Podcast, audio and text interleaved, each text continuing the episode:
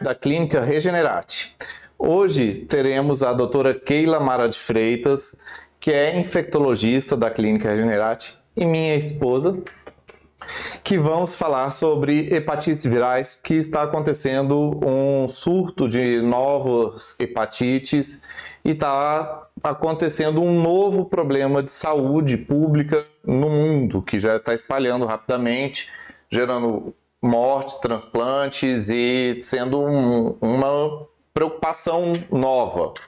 E bem, boa noite, doutora Keila.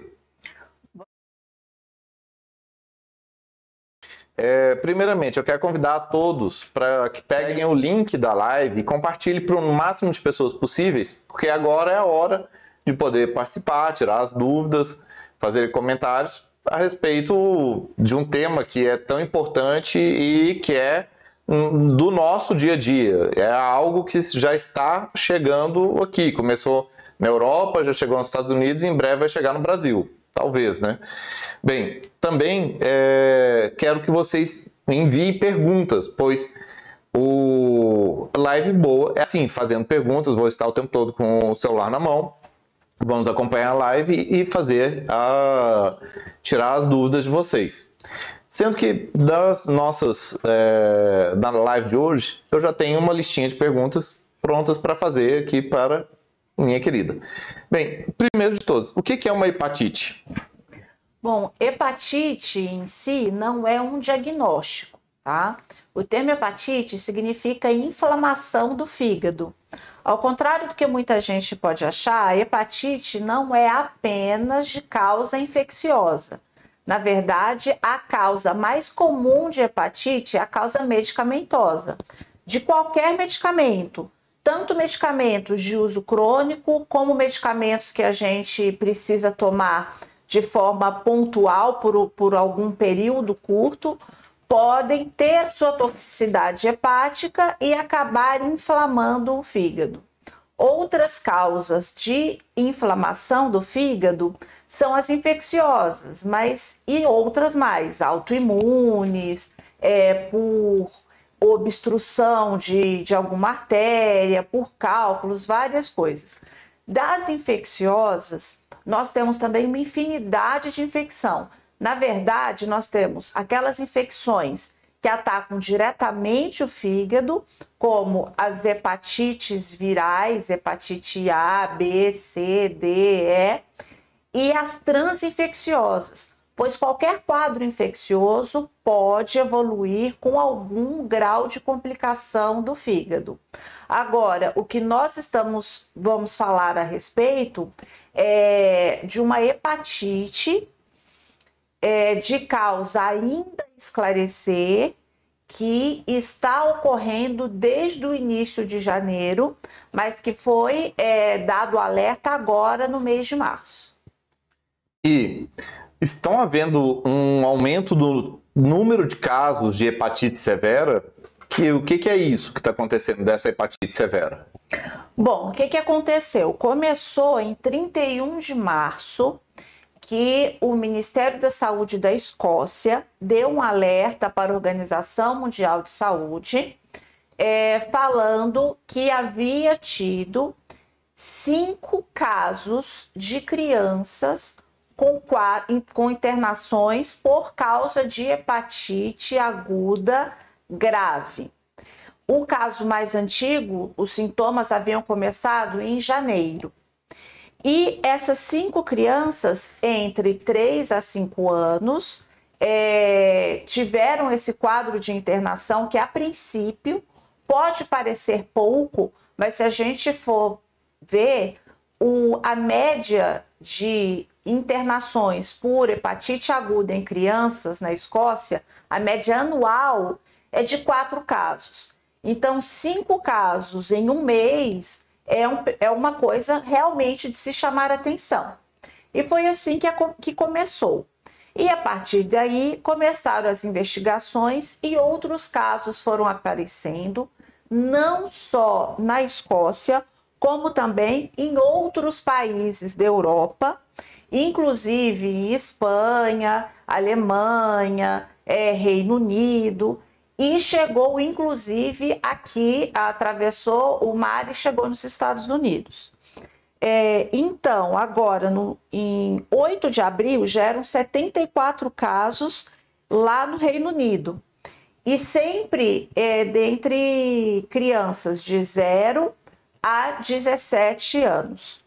O último levantamento foi agora em 21 de abril e já aconteceu 169 casos em mais de 12 países. E desses casos, 10% desses 169 crianças, a sua grande maioria 5 anos, mas variando aí de 0 a 17 anos, e 10% dessas crianças já é, precisando de transplante hepático e alguns, inclusive, casos de óbitos também. Nossa, gente, você vê como grave é isso, uma nova doença que ainda não sabe o que, que seja, possivelmente, provavelmente um novo vírus que causa uma hepatite e que ela é grave, aonde já esparramando rápido e 10% das pessoas infectadas já necessitando de transplante hepático. Bom, e gente, vamos tirar as dúvidas, vamos mandar as perguntas e peguem o link dessa live, compartilhe para o máximo de pessoas possíveis para que seja o momento de tirar dúvidas, tá? Bom, e como que é feito essa vigilância? Como que é feito a, esse monitoramento para saber se está acontecendo um surto de hepatites ou não? Na verdade, a vigilância, esse caso vem nos mostrar, nos chamar a atenção a importância de ter a vigilância epidemiológica em qualquer nível. Né? Agora que alguns países do mundo começam a respirar um pouco é, após a, todo o que a gente passou com a pandemia do coronavírus, é, aqui no Brasil, todo o sufoco que o sistema SUS passou e todo o sucateamento que tem havido deste processo, e vem este evento nos lembrar uma vez mais da importância de se ter esta vigilância. Por quê? porque assim é a vida, as coisas vão acontecendo sem aviso prévio e se a gente não está prestando atenção, as coisas podem passar e muitas vezes, quando vamos identificar o problema, já está bastante avançado. O que, que se trata a vigilância epidemiológica? Nada mais é que uma observação mesmo. É observar com que frequência vão acontecendo os problemas de saúde, que não necessariamente é um problema de saúde pública, não necessariamente é uma coisa nova, mas que pode fugir o padrão, como no caso lá da Escócia, em que em um mês foi-se visto, um período de três meses, fosse visto mais é, casos de um determinado evento, que no caso foi hepatite, do que ocorre, do que o esperado para o país inteiro em um ano. E isso tem que chamar atenção, mas se não tem um, um, um sistema de monitoramento, de comunicação, isso pode passar desapercebido. E uma vez em que se encontra, se chama atenção para um problema, aí vem a parte da investigação, a parte investigativa do que, que é que se está causando este problema. E aí é um processo como de detetive mesmo. É, algumas características podem nos fazer pensar em algumas causas ou outras. Então, um evento, por exemplo, que ocorre é, em um curto espaço de tempo, em um local muito fechado, como por exemplo uma escola, ou logo após uma festa, uma coisa assim, ou nos faz pensar em algo ambiental, né? num foco ambiental, alguma coisa que tenha como causa é, uma intoxicação alimentar, alguma coisa da água, qualquer coisa desse tipo. É, nós tivemos, para vocês terem uma ideia, é, alguns anos atrás, aqui em São Paulo, um surto de hepatite A que aconteceu após o carnaval. E quando foi se investigar, na verdade, até é, muitos adultos que já tinham tido vacina ou até quadros de, de hepatite é, que a princípio não se esperaria ter um novo quadro, acabou tendo quadro de hepatite aguda e investigando por hepatite A mesmo. E quando foi observar o que, que tinha sido o foco desse surto, foi a água usada para fazer gelo das bebidas do carnaval. É, então, várias pessoas em São Paulo acabaram tendo esse surto. Ou seja, quando tem um evento desse, pode ser qualquer coisa como causa. Já teve surtos por hepatite A, por morangos também, e aí foi mais difícil ainda porque não foi bem localizado, porque o morango ele foi vendido, foi distribuído, foi em vários é, estados e acabou se chegando com essa investigação epidemiológica a, a esta localização. Agora, no caso como dessa hepatite aguda grave, ainda de etiologia, que é a causa a esclarecer, como foi uma coisa que aconteceu em um curto espaço de tempo em vários países, a causa mais provável passa a ser, sem sombra de dúvida, uma causa viral, como alguns exames preliminares estão mostrando. E quais são os sintomas dessa hepatite? Antes disso, pessoal, peguem o link dessa live, compartilhem o máximo possível, tirem suas dúvidas, mandem as dúvidas aqui na, pelo o, o chat e que a live boa é assim, tirando as dúvidas. Bom, e quais são as dúvidas das hepatites? Bom, o quadro principal de qualquer hepatite é, é bem variado, mas de forma geral ela vem associada a quadro de enjoo, vômito, dor abdominal, diarreia, é, febre, é, a pele amarelada, que é o que a gente, o termo médico é icterícia. Agora, no caso dessa hepatite em específico, não tem havido febre. O quadro principal é náusea, vômito e diarreia.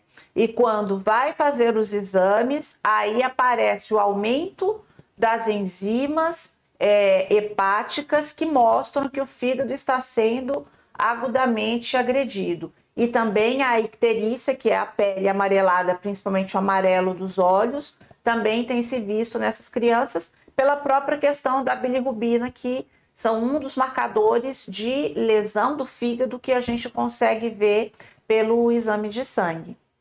E quais são as causas das hepatites? Bom, essa hepatite é, que está sendo investigada ainda não se sabe ao certo. É, quando é assim, o que acontece? Você pega as pessoas que ficaram doentes e começam a investigar, tanto com relação a um inquérito epidemiológico de onde que as pessoas, de onde as pessoas vivem, é, contato com quem tiveram, se viajaram, em que que locais viajaram, se viajaram para fora do país, situação epidemiológica desses locais para o qual essas pessoas viajaram, o que, que elas comeram, todas essas séries de coisas e muito exame de sangue tentando identificar também essa causa. A gente sabe que para identificar um agente infeccioso, tem as culturas, como culturas de bactéria, de fungos, mas especialmente os vírus, a gente não consegue, em exames gerais, aparecer ali o nome do vírus, ser identificado. A gente tem que perguntar, por assim dizer, para o sangue, microorganismo por microorganismo, vírus por vírus, seja por exames de sorologia, que são exames de anticorpo, seja por exames é, que identificam as proteínas virais, que são exames de antígeno, sejam por exames moleculares, testes moleculares que identificam o material genético do vírus. E a gente pega daquela de todo aquele grupo de pessoas, e lembrando que isso ocorreu em vários países, então as formas, tanto as possibilidades de investigação, é, quanto os protocolos investigativos não são os mesmos, então vai se fazendo inquéritos, perguntas e exames a essas pessoas um bom grupo dessas crianças tinham tido é, contato com o coronavírus. Mas nós temos que lembrar que neste contexto em que o mundo ainda está sob a pandemia e que muitas pessoas tiveram contato mesmo sem ter sintomas, neste contexto, ter positivo para o coronavírus não significa necessariamente que tem relação com este quadro do qual estamos falando. Ainda mais é, na situação em que existe um monitoramento dos é, subtipos, dos sorotipos, das cepas novas de preocupação e não foi identificada nenhuma cepa diferente que pudesse estar relacionada a um quadro deste tipo. É, mas o maior quadro de crianças foram pelo menos 74 é, crianças dessas 169 é, foram identificado um vírus chamado adenovírus do subtipo F do tipo 41. Só que o adenovírus, ele é um vírus muito prevalente. É, existem mais de 50 subtipos do adenovírus que são capazes de causar doenças em seres humanos e a grande maioria, o que nós esperamos do adenovírus são quadros mais tranquilos, quadros ou de viroses respiratórias mesmo, esses resfriados comuns, ou quando muito, quadros gastrointestinais leves, autolimitados, ou seja, que se curam sozinhos, não causam maiores problemas e nem sequer chegam a causar internações, mesmo em crianças. Então, a gente tem que observar isso com bastante cuidado antes de dizer, de dizer que é realmente um adenovírus que está causando este quadro, mas a princípio, de todo o que se foi investigado, o que se tem encontrado na maior parte dessas crianças foi este subtipo F41 do adenovírus. Bem, pessoal, o pessoal está participando, a galera já está mandando as perguntas aqui e vamos aproveitar, compartilhar, chamar a galera para a live, mande nos grupos do WhatsApp, mande no grupo do Face, chame o pessoal porque agora é o momento, é a chance de tirar as dúvidas de um novo problema que está batendo a porta. É uma nova hepatite que é grave, que está cometendo muitas crianças e adolescentes e na qual 10% das pessoas que já tiveram essa hepatite estão precisando de transplante de fígado. Bom, e qual é a importância das vacinas no mundo das hepatites? Bom, algumas das principais hepatites virais infecciosas, né, as hepatites A, B, elas são preveníveis por vacina. E daí está essa importância. A hepatite A, ela é transmitida por contato fecal oral, por ingestão de alimento ou água contaminada. Em sua maioria, é, não causa maiores problemas, mas pode evoluir com quadros graves também, tanto em adulto quanto em crianças. E já a hepatite B, ela é de transmissão é, por sangue, por fluidos corporais contaminados. Então, ela já é uma transmissão mais parecida com o vírus HIV, podendo ser, podendo ser passada inclusive de mãe para filho. E, essas, e a B, sim, pode cronificar com bastante frequência.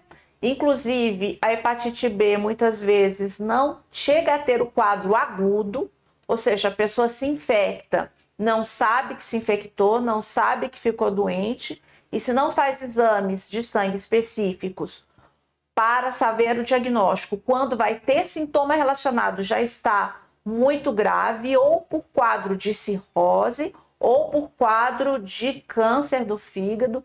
Então, são doenças que podem ser muito graves, que são facilmente transmissíveis e que pode ser preveníveis por vacina.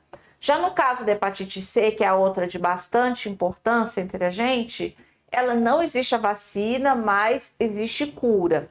Agora, qual é a questão? Outras hepatites virais, como a própria hepatite D, que não é tão frequente, só vai conseguir causar doença em quem tem o vírus da hepatite B. Então, uma forma também de prevenir hepatite D indiretamente acaba sendo a vacina pela hepatite B também. Sem contar outras infecções, como o próprio sarampo, rubéola, que são preveníveis por vacina e que, quando a pessoa tem essa infecção, pode também cursar com quadros de hepatite aguda, muitas vezes complicada. Então, todos esses dois anos que passamos de pandemia levou, além de todo o problema que o próprio Covid, preocupação que o próprio Covid nos levou, também teve a preocupação da falta é, de vacinação de outras doenças. Não apenas pela questão do medo de sair de casa, como também pela questão de se estava se expondo menos ou foi simplesmente deixando para lá. Então, é realmente um problema de saúde público e a gente sempre tem que estar tá abrindo os olhos das pessoas para essa importância, não apenas das crianças, mas também os adultos, pois vacina de adulto não é apenas da gripe e da Covid. Existem muitas vacinas de adultos que precisam ser feitas e que podem sim prevenir a morte em várias situações. Muito bem, estamos falando na live sobre as hepatites virais ou possivelmente virais que estão acometendo várias pessoas, já foram pelo menos 169 pessoas acometidas, na qual 10% dessas pessoas precisam de transplante, a grande maioria crianças. E bem, pessoal, vamos tirar as dúvidas. Estou aqui com o celular na mão e um abraço, Miriam Mansur, esposa do meu paciente, Elias Mansur, e obrigado pela sua audiência. Mandem perguntas, convidem mais pessoas para participar da live, pois live boa é assim, com muitas pessoas e mandando perguntas. É, depois vou ler mais as perguntas. Bom, é, corremos riscos aqui no Brasil de termos esse tipo de hepatite? Bom, ainda não é um momento para pânico, não é para, para os pais ficarem desesperados, nem muito menos. Ainda não se teve nenhum caso desta hepatite grave, aguda, misteriosa aqui no Brasil. Mas, sem querer ser alarmista e sendo realista, em janeiro, ela estava lá na Escócia. Agora, ela já está aqui nos Estados Unidos, com uma causa muito provavelmente viral e o mundo totalmente é, linkado, totalmente ligado um com o outro e com as pessoas voltando a viajar mais e mais. Então, não é um absurdo pensar que sim, pode em algum momento chegar até nós. Isso pode defervecer por lá mesmo ou pode chegar aqui. Por isso é muito importante estarmos alertas. E tem tratamentos para essa hepatite, essa nova doença tão severa? Esse tipo de hepatite é, não se tem um tratamento específico. O que, que é que a gente faz? A gente faz o suporte clínico, que é o tratamento dos sintomas e das complicações que porventura possam aparecer. Então é importante as crianças ou mesmo os adultos com este tipo de doença fazerem o acompanhamento médico bem próximo, se necessário, inclusive a internação hospitalar, para poder fazer esse suporte e prevenir complicações que podem facilmente evoluir para o óbito. Se descobrir que é um vírus, os medicamentos das hepatites que nós temos, será que vai servir para o novo tipo de vírus? Vai depender totalmente desse novo tipo de vírus. O adenovírus, a princípio, não tem um tratamento específico para ele.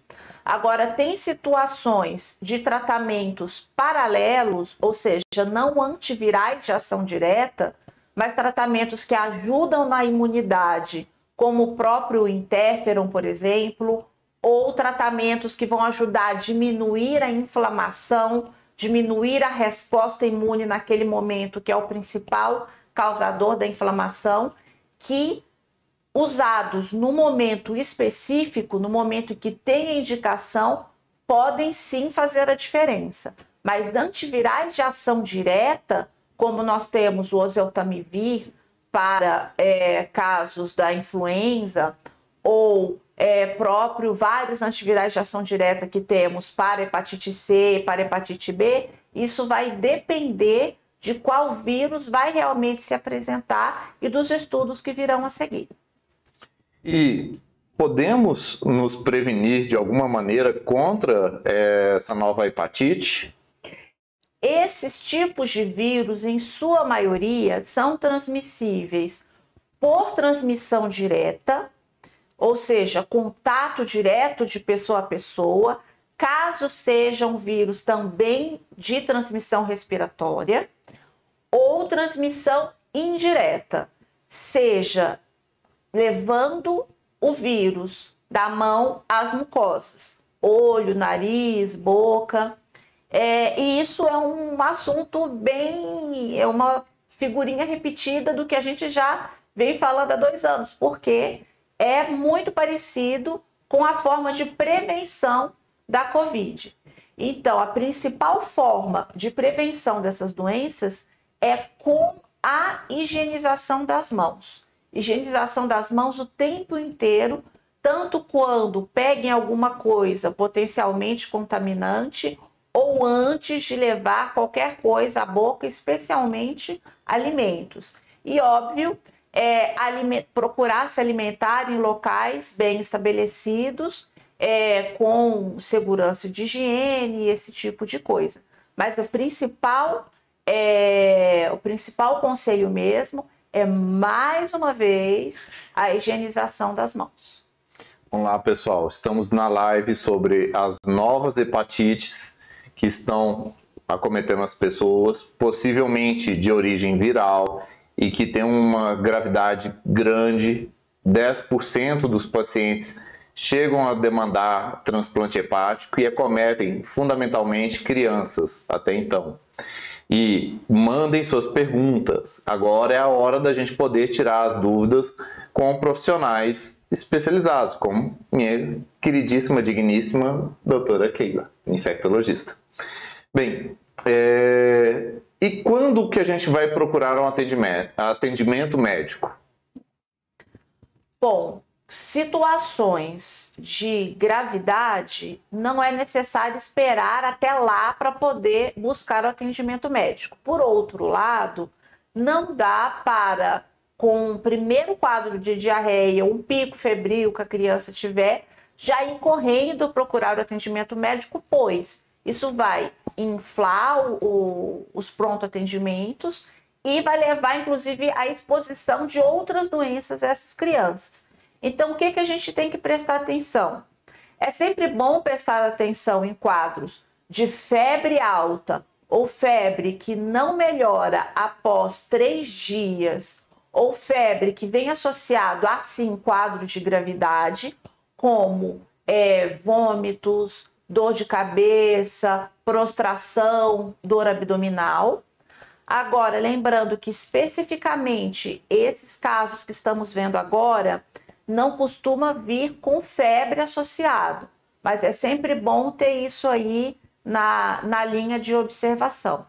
Agora, quadros de dor abdominal ou diarreia que não melhora após três dias, ou que venha junto com vômitos, que a criança não consiga se hidratar, que não consiga se alimentar, vale a pena procurar o atendimento médico, seja no consultório com seu pediatra para poder fazer algum exame de sangue e aí sim ver como estão os exames do fígado ou já diretamente no pronto-socorro.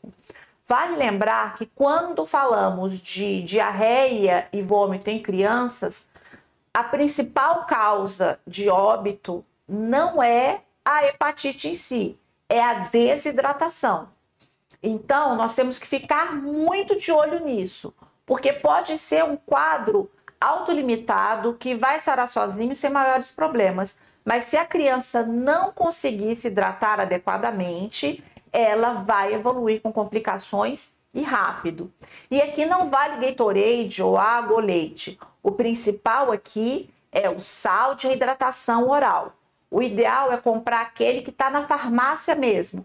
Tem várias opções para todos os gostos e todos os bolsos, desde pozinho, sachê, líquido em, em frasquinho PET, ou mesmo, se não tiver é, acesso ao soro de farmácia, o sal de reidratação caseiro também salva vidas. Mas é extremamente importante a gente prestar atenção nisso, porque muitas vezes a criança está ficando complicada, ou seja, prostrada e tudo mais, pela desidratação e não pela doença em si.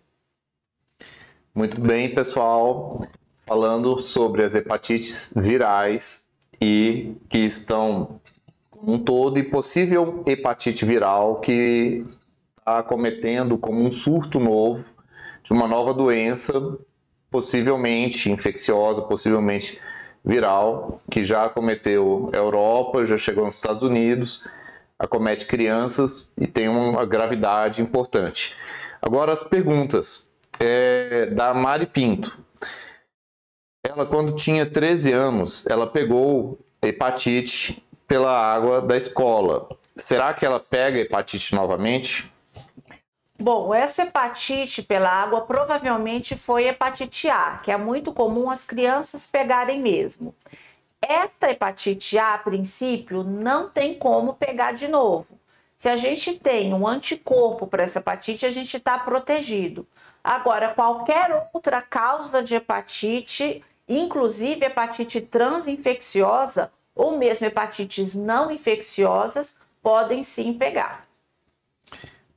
Bem, é, a Suri Kundari, boa noite, Ilha do Governador de Janeiro. Josiane Brito, meu marido morreu com hepatite alcoólica. Bem, é um outro tipo de hepatite. Das não infecciosas. Das não infecciosas, mas a preocupação de agora é talvez uma infecciosa. E você vê como que é uma, um problema sério e as pessoas morrem mesmo por conta disso. A Miriam Mansur. Boa noite, Dr. William. Sou Miriam Mansur, esposa do Elias, seu paciente. Um abraço, pessoal. Muito esclarecedora a live. Obrigada por tanto conteúdo e parabéns à sua esposa, doutora Keila. Tive hepatite medicamentosa. A hepatite medicamentosa tem cura? Bom, é, depende o, do grau da lesão que teve essa hepatite. Se os medicamentos já foram retirados e já não tem mais aqueles medicamentos causando a agressão ao fígado, o, o dano ele tende a se estancar, tende a parar. Mas dependendo do tamanho do grau da lesão que teve da hepatite medicamentosa, fica a sequela disso, que é a cirrose. E isso tudo depende muito do que foi o tamanho do dano. Por sorte, o fígado ele é um órgão extrema, com uma extrema capacidade de regeneração. Ele regenera muito, muito, muito, porque ele é agredido das mais diversas formas. Então, quando ele é agredido de uma forma extremamente intensa, em um curto período de tempo, ou é agredido continuamente por um longo período de tempo, o fígado perde essa. Não é que ele perde, mas ele não consegue a sua capacidade de regeneração é menor do que o tanto que ele está sendo agredido. E aí vem a inflamação, vem a fibrose, e é quando começam a acontecer os problemas.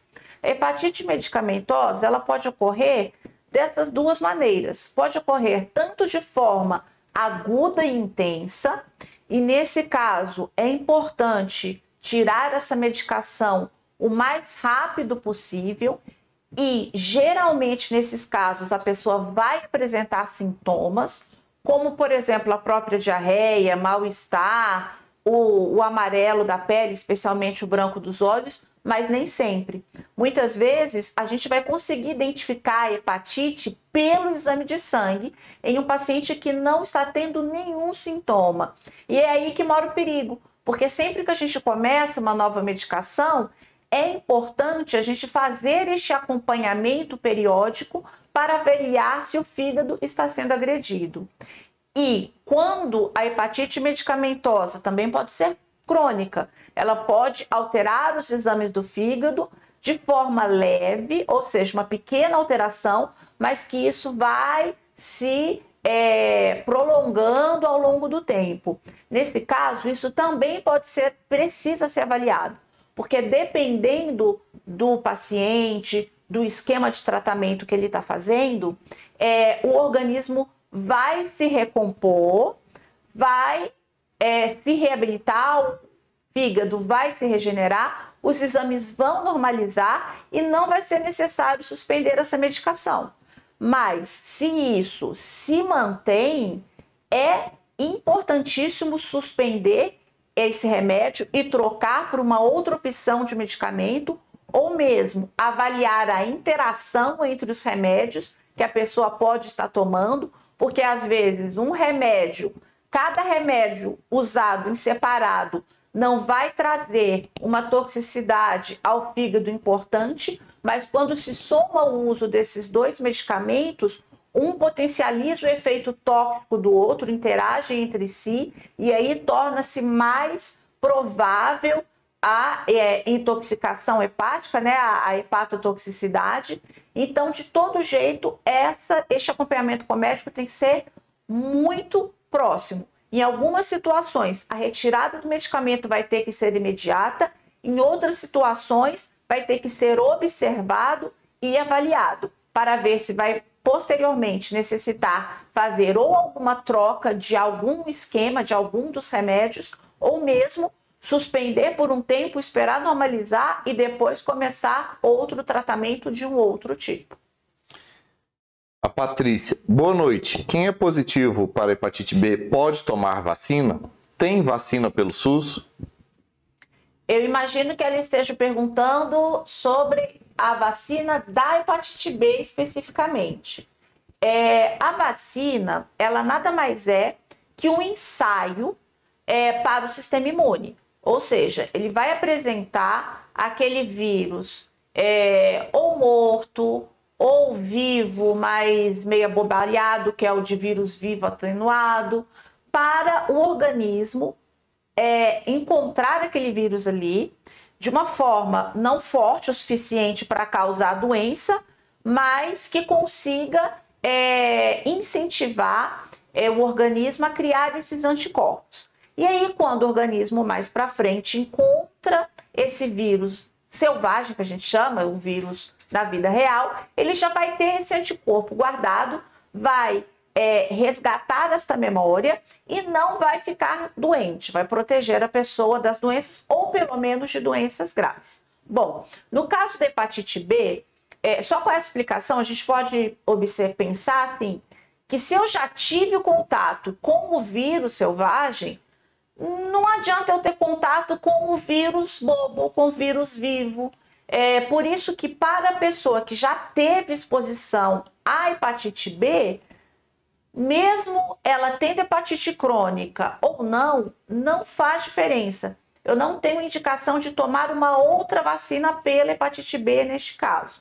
Eu posso sim tomar as outras vacinas, como por exemplo a hepatite A, porque por mais que a hepatite A não seja geralmente um quadro grave, ou seja, não seja uma hepatite que se cronifica, em uma pessoa que já tem uma doença hepática por qualquer que seja e inclusive por hepatite B crônica, tudo que eu não quero é que o fígado tenha algum outro tipo de agressão. Então, preciso sim prevenir, vacinando contra tudo que eu puder vacinar. E, inclusive, para hepatopatas, é, pessoas com doenças do fígado crônicas, existe uma lista específica de vacinas para essas pessoas. Elas precisam tomar algumas vacinas a mais que a população em geral, a princípio, não precisaria tomar e é interessante para essas pessoas tomarem.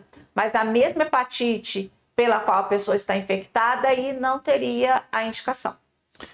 O Léo Melo está perguntando se a hepatite pode ser efeito das vacinas do Covid. A Sabrina Nascimento também perguntou: é causado pela vacina contra o Covid? Não, a vacina contra o Covid não é capaz de causar hepatite. E Bem, é, a Maria Alves. Tive hepatite C e estou com esteatose hepática. Tem remédios? Bom, existe tratamento específico para hepatite C. Hepatite C, inclusive, tem vários antivirais de ação direta e tem cura a hepatite C. É, no passado, o tratamento era bastante sofrido, era basicamente uma quimioterapia que se fazia e ainda com altas taxas de recidiva. Hoje o tratamento já é bem mais rápido, bem sem complicações, sem problemas, sem efeitos adversos. É um tratamento bastante tranquilo e a taxa de cura é tão alta que nós temos visto, inclusive, reinfecções por hepatite C. A pessoa se cura, mas ela não fica protegida, ela não cria anticorpo protetor para hepatite C. E aí ela se expõe novamente e se infecta novamente. Agora, se ela está perguntando sobre a esteatose especificamente, a esteatose a gente tem que ver é, com um certo cuidado. Mesmo que a pessoa já, que ela já tenha se curado da hepatite C, o fato de ter uma esteatose hepática, ou seja, uma gordura no fígado, é um fator de risco para ter outros problemas no fígado. A gordura no fígado, ela pode ficar ali tranquila por muito tempo, ou ela pode evoluir para a inflamação do fígado, que é a esteatohepatite não alcoólica.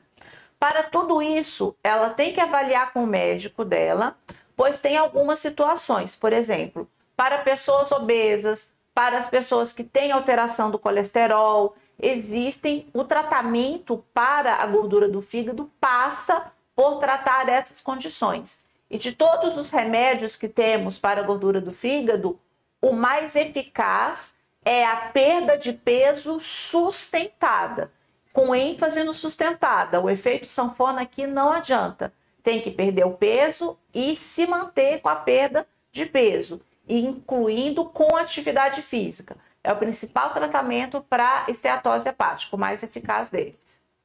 Gente, vamos agradecer a participação de todos. Foi uma live muito bacana, com muita gente presente e participando.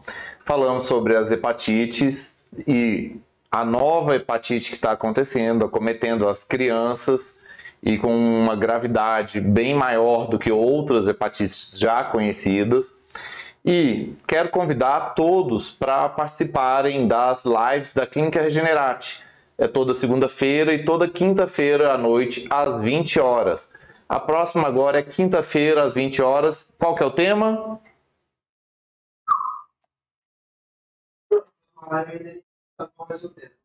Então, perdão, ainda não estamos com o tema definido para a próxima live, mas teremos live na próxima quinta-feira às 20 horas.